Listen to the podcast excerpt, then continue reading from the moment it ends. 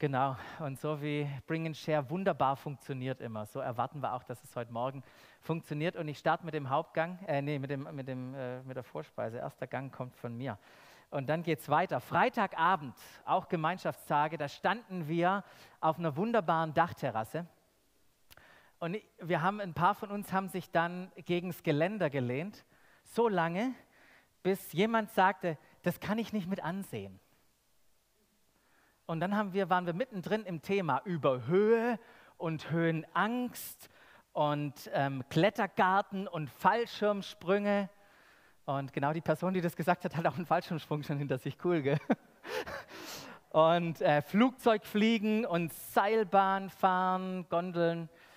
Und welche Gefühle und auch Ängste da in uns hochkommen.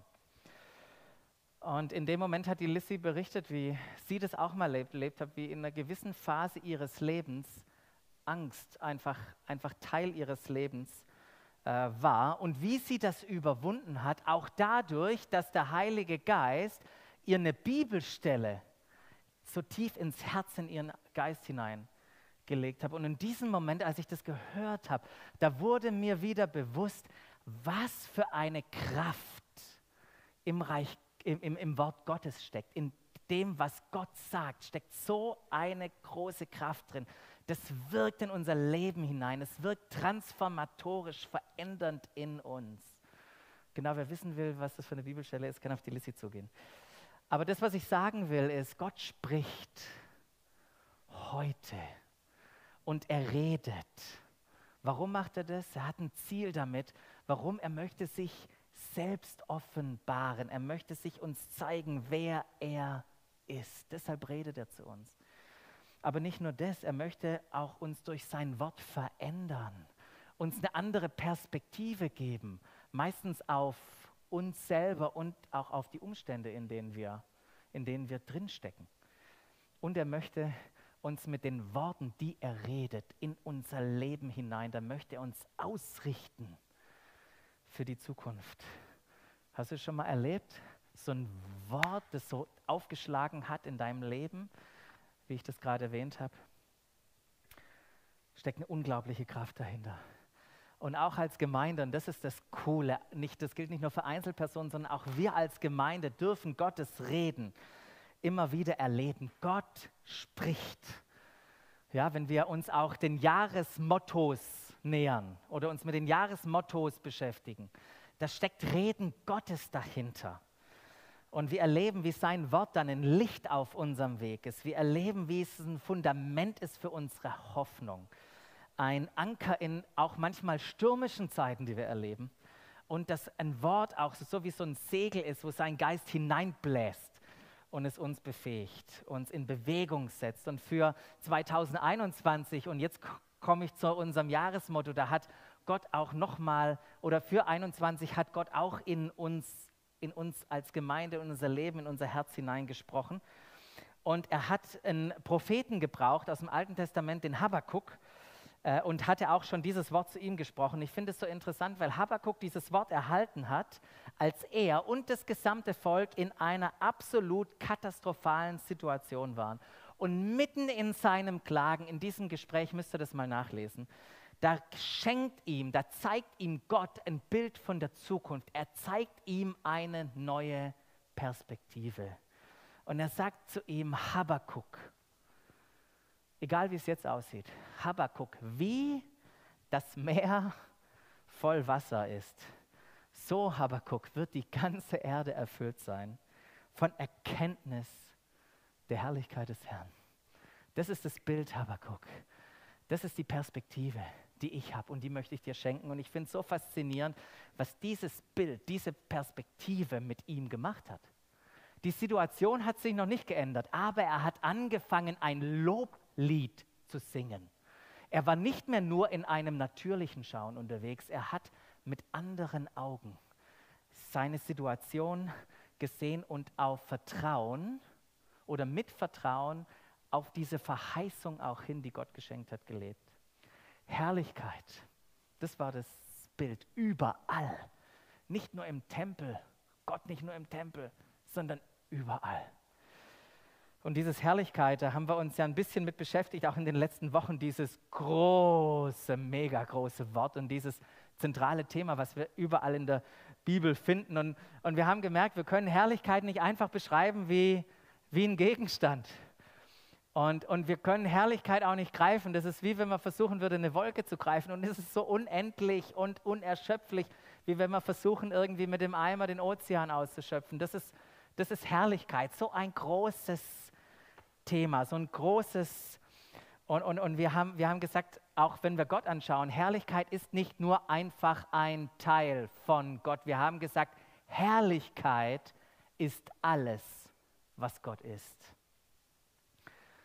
Und das klarste Bild von Herrlichkeit, was uns vor Augen geführt wurde, war Jesus.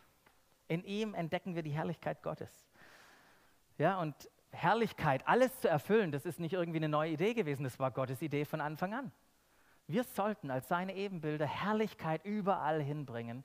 Aber wir haben gedacht, wir bringen lieber unsere eigene Herrlichkeit hin. Und weil wir dachten, eigene Herrlichkeit, haben wir die Herrlichkeit Gottes verloren. Doch wisst ihr, wenn Gott sich etwas vornimmt, dann zieht er das auch durch. Er bringt das zum Ende. Und so kam Jesus in diese Welt. Und mit in Jesus wurde diese Verheißung, dieses Bild, was Habakkuk sehen durfte, wurde Stück für Stück Realität und, und hat sich entfaltet. Natürlich, weil wir Jesus gesehen haben und er uns die Herrlichkeit Gottes offenbart hat, aber nicht nur das. Was Jesus gemacht hat, war so viel großartiger. Er ist gestorben und auferstanden. Warum? Auch damit wir Anteil an seiner Herrlichkeit haben können. Das ist seine Einladung an uns. Und jetzt dürfen wir, die seine Herrlichkeit in uns haben, hingehen in unsere Welt hinein und Herrlichkeit sichtbar machen. Diesen Vers, Habakkuk 2,14, in Realität bringen. Wie das Meer voll Wasser ist, so wird die ganze Erde erfüllt werden von der Erkenntnis der Herrlichkeit des Herrn. Und wir haben das überschrieben, dieses Jahresmotto mit Herrlichkeit sehen. Darum geht es in unserem, in unserem Jahresmotto. Und ich möchte euch erinnern an drei Aspekte, wo wir gesagt haben, die wollen wir genauer angucken dieses Jahr. Drei Aspekte. Und das erste ist, ist, dass wir uns danach sehnen, die Herrlichkeit Gottes neu zu sehen oder, oder auch wieder neu zu entdecken. Herrlichkeit zu sehen. Ich bin nicht mehr zufrieden mit dem, was ich bisher gesehen habe. C.S. Lewis hat ähm, das mal in so einem Bild verpackt, wo er sagt, es ist wie ein Kind, das zufrieden im Matsch spielt, weil es sich den Urlaub am Strand nicht vorstellen kann. Habt ihr das Bild? Ein Kind, das zufrieden im Matsch in einer Pfütze spielt, weil es sich den Urlaub am Strand nicht vorstellen kann ich kann mir mittlerweile den Urlaub am Strand richtig gut vorstellen. Gell, so Pandemie hat auch ein bisschen geholfen in der Vorstellungskraft. Und ich sehne mich danach, Gottes Herrlichkeit zu sehen, ihn zu entdecken. Und ich mich war so fasziniert von diesen Predigtserien über Jesus, über den Vater, diese Healthy Habits, die mir persönlich geholfen haben, mit Gott nochmal zu connecten und ihn zu sehen, mir diese Zeit zu nehmen und ihn einfach anzuschauen. Das war so der erste Aspekt. Der zweite Aspekt, ist, wir möchten ebenso weiter hineinwachsen in das Verständnis, was ich gerade gesagt habe, nämlich, dass wir selber Anteil an seiner Herrlichkeit bekommen haben.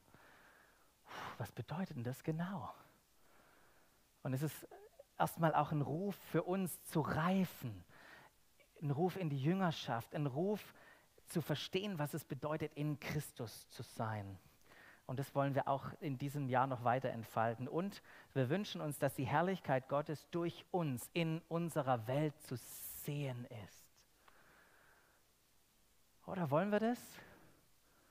Ist ja nicht für uns nur, das ist, das, aller, das ist so wichtig. Herrlichkeit ist nicht nur für uns. Herrlichkeit möchte durch uns durchscheinen. Und ich finde es so cool, wenn wir auch in die Bibel reingucken, ins Neue Testament, wie diese Typen, diese coolen Typen wie Petrus und Paulus, genau das erlebt haben, eine Offenbarung hatten von Gott, entdeckt haben, wer sie selber sind in Christus und wie sie angefangen haben oder wie sie erlebt haben, wie Herrlichkeit durch ihr Leben sichtbar wurde. Aber als erstes halten wir noch bei uns an, bei dir und bei mir. Und ich möchte dich fragen, nochmal dieses Jahresmotto dir anzuschauen, Herrlichkeit sehen. Was macht das mit dir? Was macht das mit dir? Und in welchen dieser drei Aspekte, wir springen nochmal zurück, welchen dieser drei Aspekte von Herrlichkeit hast du in den letzten Monaten schon sehen dürfen? Reflektier nochmal. Was hast du erleben dürfen? Für was bist du Gott dankbar?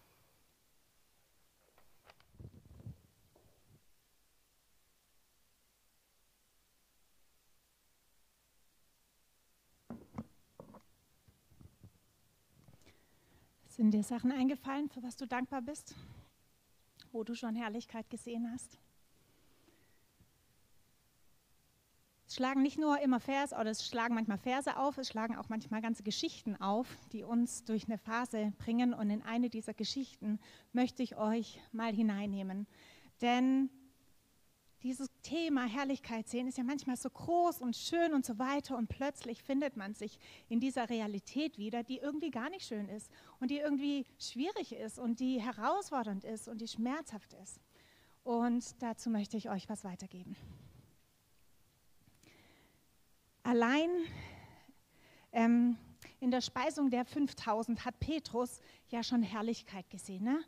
Der gerade eben ähm, war ein absolut krasses Wunder passiert.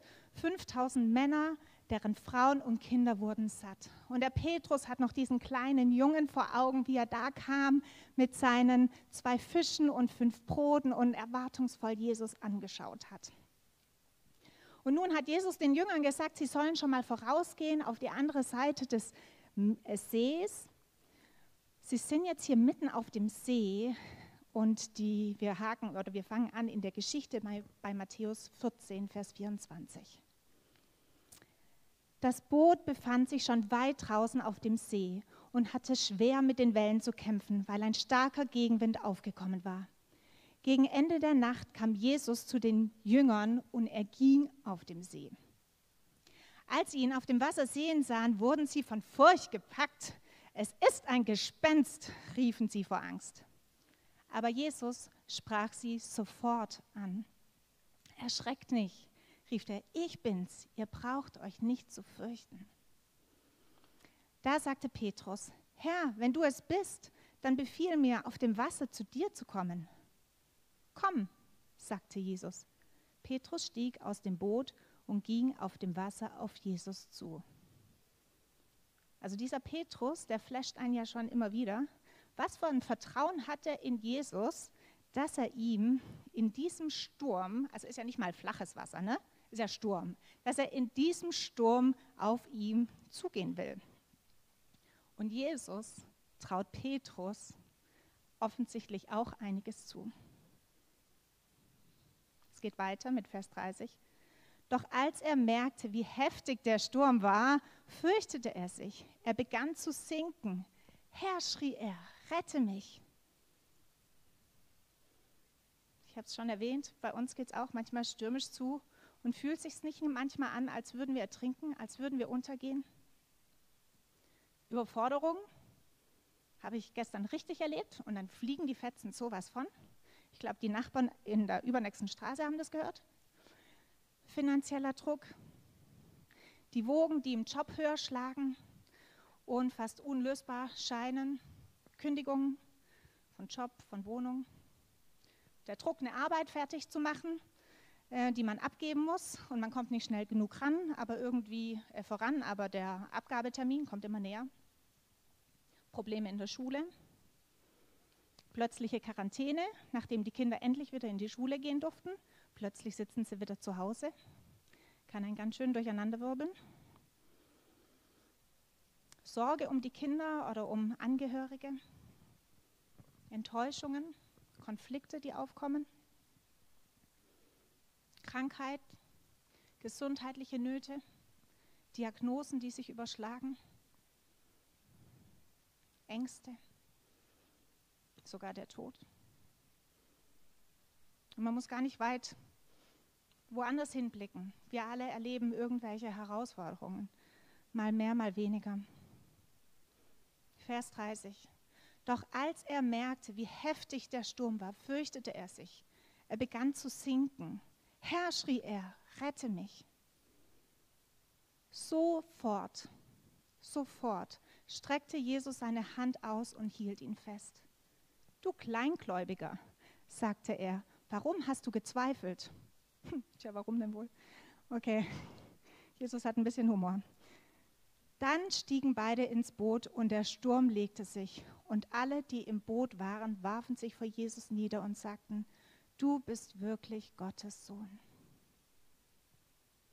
Diese Stelle hat mich dieses Mal ähm, wirklich gepackt. Sofort streckte Jesus seine Hand aus und hielt ihn fest.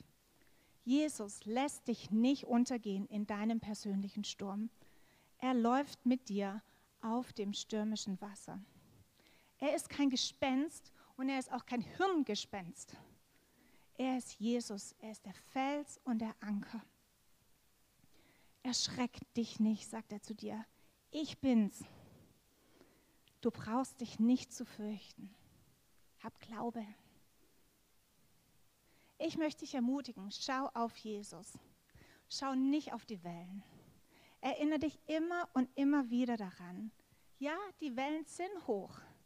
Ja, die sind aufdringlicher als Jesus, in der Tat. Aber wähle Jesus anzuschauen, anstatt dich emotional und geistlich unterkriegen zu lassen. Er hat auf deine schlimmsten Stürme eine Antwort und vor allem will er dir mitten in deinen persönlichen Windböen oder sogar Orkanen begegnen. Er kommt mit allen Windstärken zurecht. Komm mit dieser Erwartung zu ihm, so wie der kleine Junge mit seinen fünf Broten und zwei Fischen. Und mit dem Glauben wie Petrus, der den ersten Schritt auf das Wasser gewagt hat. Und ich wünsche dir und mir, dass wir wie die Jünger vor Jesus knien und ihn ehren und sagen, wir haben erlebt, Jesus, du bist wirklich Gottes Sohn.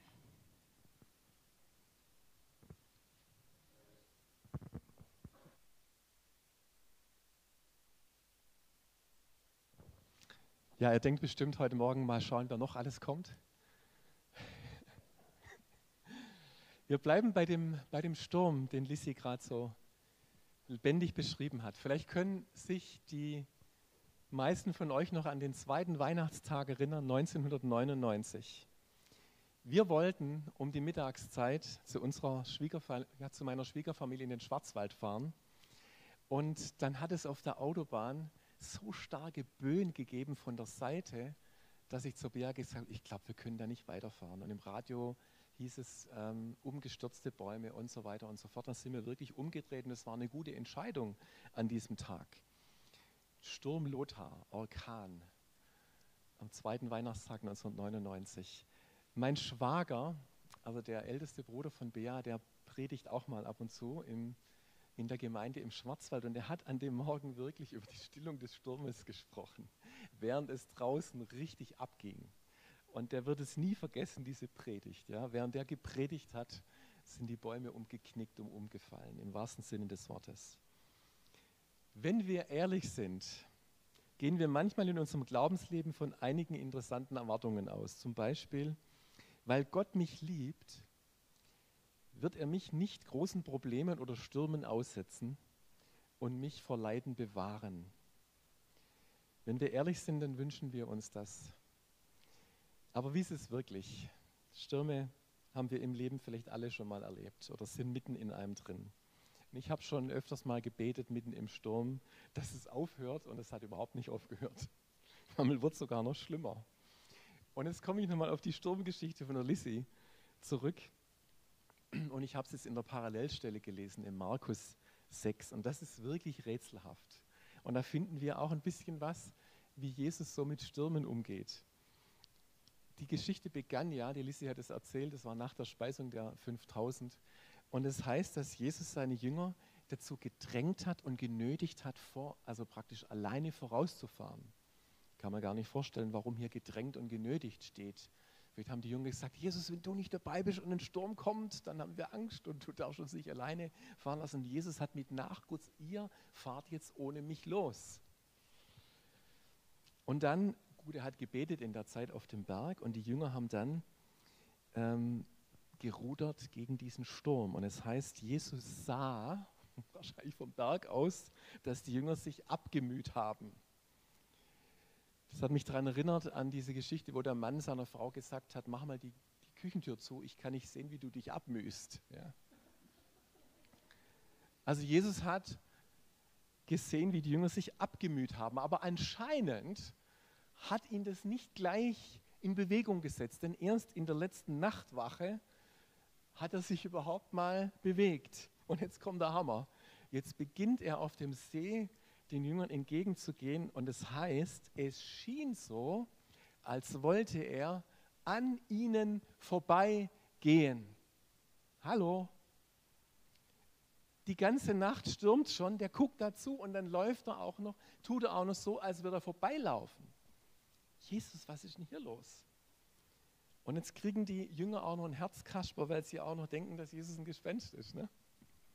Immerhin sagt Jesus dann, erschreckt nicht, ich bin's. Aber ich finde das schon interessant, eine seltsame Geschichte, die zeigt, Jesus hat seine Jünger nicht vor dem Sturm bewahrt. Im Gegenteil. Es scheint gerade so, als würde er den Sturm dazu nutzen, seinen Jüngern irgendwas zu zeigen, zu vermitteln, ihnen zu lernen, egal welche Umstände das sind, das haben wir ja gerade auch von der Lise gehört, auf ihn zu schauen und ihm zu vertrauen. Und genau dieser Petrus hat diese Erfahrung später ähm, hat seinen ersten Brief so angefangen, ihr könnt euch freuen. Aber es ist notwendig, dass ihr jetzt noch eine kurze Zeit leidet und auf verschiedene Arten geprüft werdet. Es soll sich zeigen, ob euer Glaube echt ist. Denn echter Glaube ist wertvoller als alles Gold und das hat mit Herrlichkeit zu tun. Ich habe jetzt nicht die Zeit, das näher auszuführen, ja, wie das jetzt wirklich, was das mit Herrlichkeit auf sich hat. Aber wir, wir wissen, Gott nimmt Leiden nicht weg, er nimmt die Stürme nicht weg, er lässt sie zu. Und wir müssen manchmal gegen den Wind rudern, haben manchmal Angst unterzugehen. Aber es scheint so, dass es im Sturm, mitten im Sturm, auch Herrlichkeit zu erleben, zu erfahren und zu empfangen gibt. Und am Ende dieses Briefes, 1. Petrus 5, Vers 10, da gibt es einen Vers, der mir in meiner wirklich großen gesundheitlichen Krise vor Jahren so wichtig wurde, an den ich mich täglich geklammert habe, wie an einen Stromhalm, den ich verschlungen habe, weil er so viel Hoffnung in sich trägt. Und da heißt es, der Gott aller Gnade, der euch berufen hat zu seiner ewigen Herrlichkeit in Christus, der wird euch, die ihr eine kleine Zeit leidet, der ihr immer wieder Stürmen ausgesetzt seid. Aufrichten, stärken, kräftigen Gründen. Aufrichten, stärken, kräftigen Gründen, die ihr eine kleine Zeit, da kann man sich jetzt überlegen, was ist eine kleine Zeit? Vielleicht ist es das ganze Leben gemeint, ja? dass es immer wieder ähm, diese Stürme gibt. Was für starke Worte. Und heute wollen wir an dem Höhepunkt der Gemeinschaftstage uns gegenseitig stärken, aufrichtigen, kräftigen und gründen. Und Basti nimmt uns jetzt dazu hinein in die Zeit der ersten Gemeinde, die ja auch so manchen Sturm erlebt hat, Basti.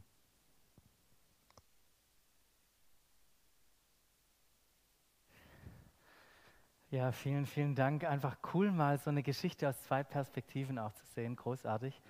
Zwei richtig leckere Pasta-Gerichte, die ihr mitgebracht habt.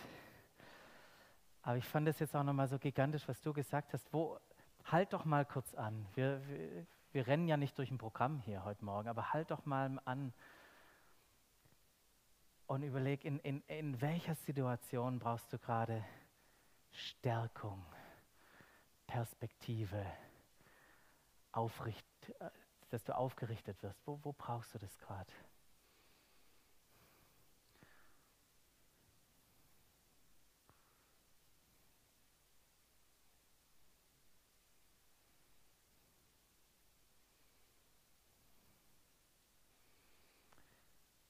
mit Jesus gerade im Gespräch bist, dann möchte ich dich wirklich herausfordern, auch zu erwarten, dass er es tut. dass sie dir Kraft und Perspektive gibt. Danke, Jesus.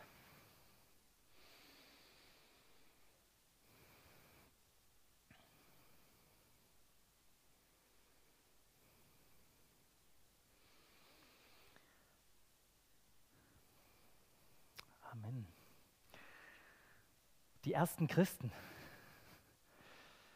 als es so losging, Ausgießung des Geistes an Pfingsten, das war ja der Hammer. Ich meine, die haben Herrlichkeit gesehen, was dann abgegangen ist, Petrus, ja, was für Wirkungen plötzlich durch den Geist Gottes geschehen ist, geschehen sind.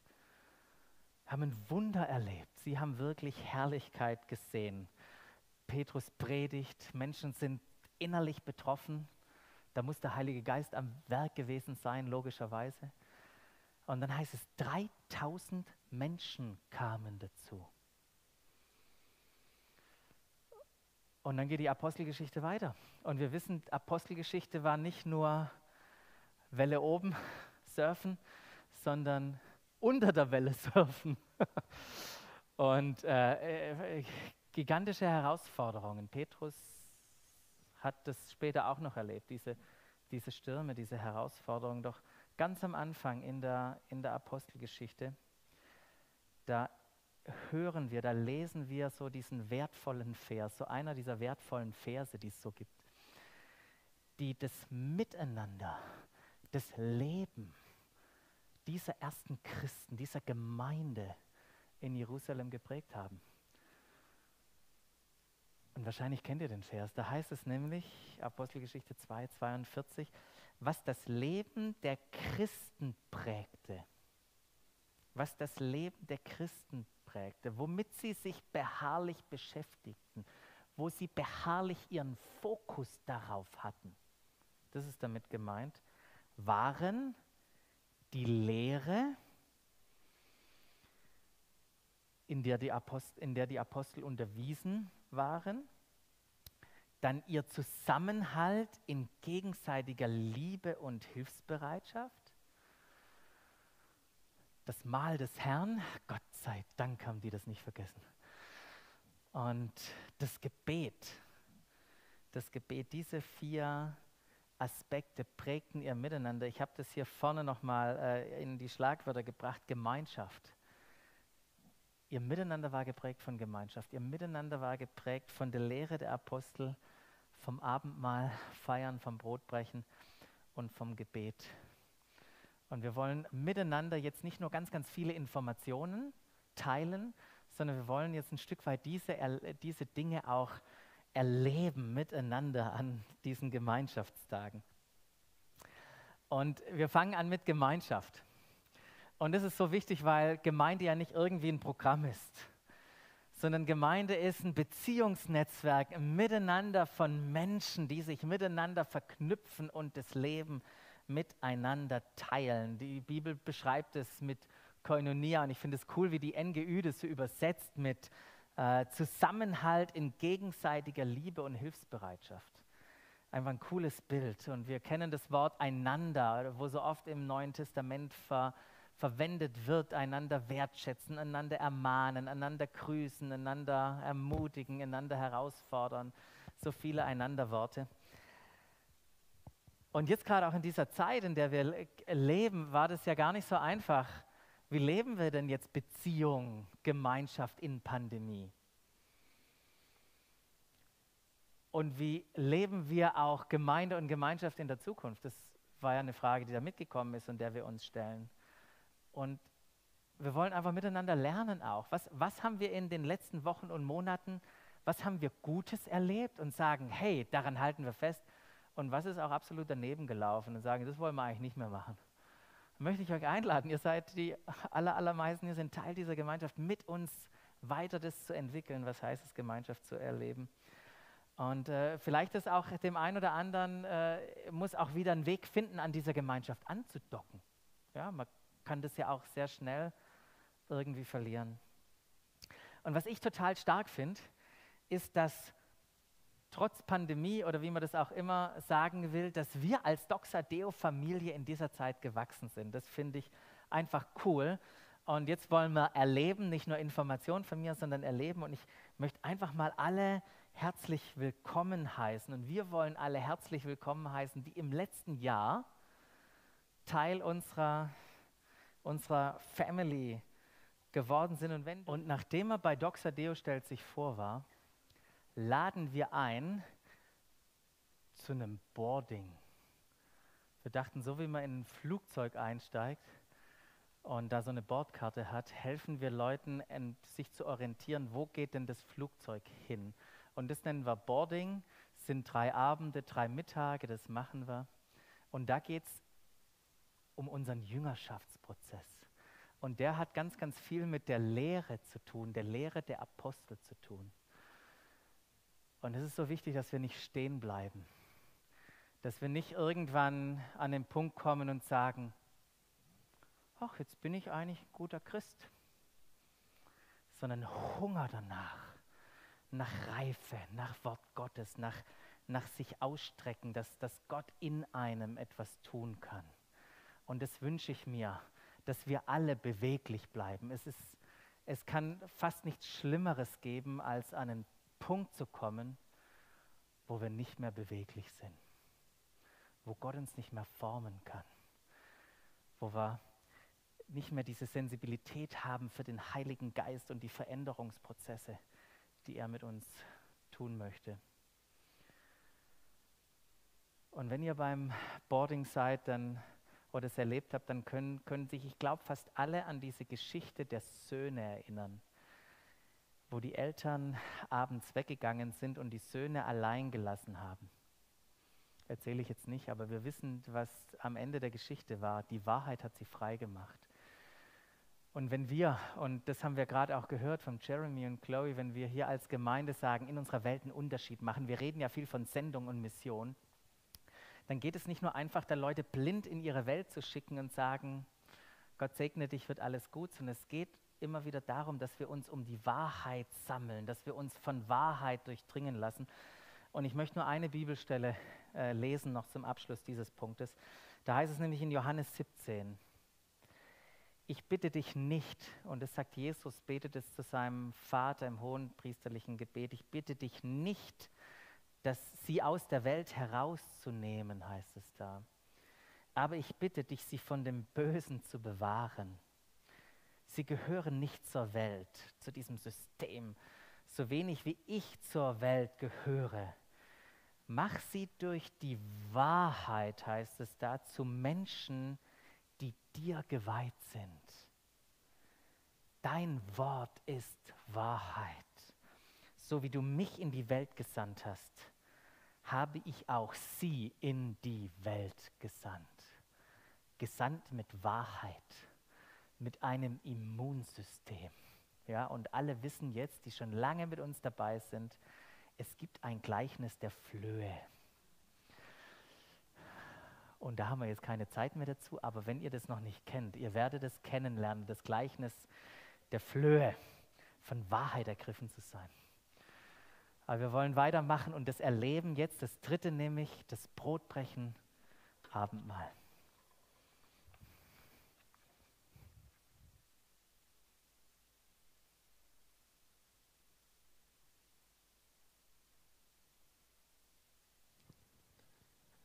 Genau, Gemeinschaft, Lehre der Apostel und Brotbrechen. Ich habe meine allererste Arbeit als Theologiestudent über das Thema geschrieben oder schreiben müssen, die kirchengeschichtliche Entwicklung des Abendmahls. Und die Korrektorin hat mir dann hinterher geschrieben, man hat gemerkt, dass es seine erste Arbeit war. Und wenn ich mich daran erinnere, dann dachte ich, wow, wie hat die Kirche das Thema kompliziert gemacht? Ja? Also wer darf das Abendmahl austeilen? Wird da jetzt wirklich Brot und Wein, also verwandelt sich da, da was wirklich? Also es sind so viele Fragen, die in der Kirchengeschichte mit dem Abendmahl verbunden wurden. Und eigentlich geht es ja nur um zwei Dinge beim Brotbrechen. Dass wir uns erinnern an das, was Jesus für uns getan hat. Dass er sein Blut vergossen hat, dass er sein Leben gegeben hat für uns. Das ist das eine. Und das hat Jesus ja gesagt. Ähm, ihr sollt das Abendmahl nicht unwürdig feiern, sondern es geht jetzt nicht darum, irgendwas zu essen, sondern es geht darum, uns daran zu erinnern. Und das Zweite ist, wir sollen nicht das Abendmahl einnehmen, wenn wir ähm, gerade mit unserem Bruder oder unserer Schwester im Streit sind. Das zeigt, das Abendmahl, das ist etwas, wo Jesus gesagt hat, Gemeinschaft mit Gott und Gemeinschaft miteinander. Und diese zwei Dinge, die reichen völlig aus. Ja, viel mehr glaube ich nicht, dass Jesus eigentlich damit wollte. Ja, wir haben das Abendmahl so kompliziert gemacht. Und was wir heute Morgen, wir wollen das miteinander feiern. Ähm, genau das, dass wir uns daran erinnern, an tiefer Dankbarkeit, was Jesus für uns getan hat, das Brot zu brechen und dass wir auch das tun miteinander als ein Leib, als eine Familie heute Morgen. Und, und das ist jetzt der, der vierte Punkt, den wir in der Apostelgeschichte lesen. Gemeinschaft, Lehre der Apostel, Brotbrechen und Gebet. Und ich denke, es ist doch so ein großes Vorrecht, miteinander beten zu können füreinander beten zu können, dass wir ganz ehrlich sagen können, da und da brauche ich wirklich auch Gebet, da erlebe ich einen Sturm, da stehe ich wirklich drin, da brauche ich einen Zuspruch, da brauche ich vielleicht einfach auch einen, einen Rat und einen mit, jemand, der mit mir vor Gott auch geht und mit mir eintritt für etwas. Wie kostbar ist das? Und ich glaube, es ist genauso kostbar, dass wir auch gemeinsam beten, wie Jesus uns das geboten hat, dass wir uns eins machen auch für Dinge zu beten, in unsere Stadt hinein zu beten, unsere Stadt zu segnen. Auch das hat so viel Kraft. Und wir lesen in der Apostelgeschichte, als die gebetet haben gemeinsam, erbebte die Städte. Ja? Was ist das denn, wenn eine Städte erbebt? Das klingt ja nach einem Erdbeben. Und ich könnte mir vorstellen, das ist vielleicht tatsächlich diese Freude Gottes, dass es sein Herz so bewegt, wenn seine Kinder gemeinsam beten. Also Gebet hat so eine Kraft. Und Deswegen wollen wir das auch heute Morgen gemeinsam tun.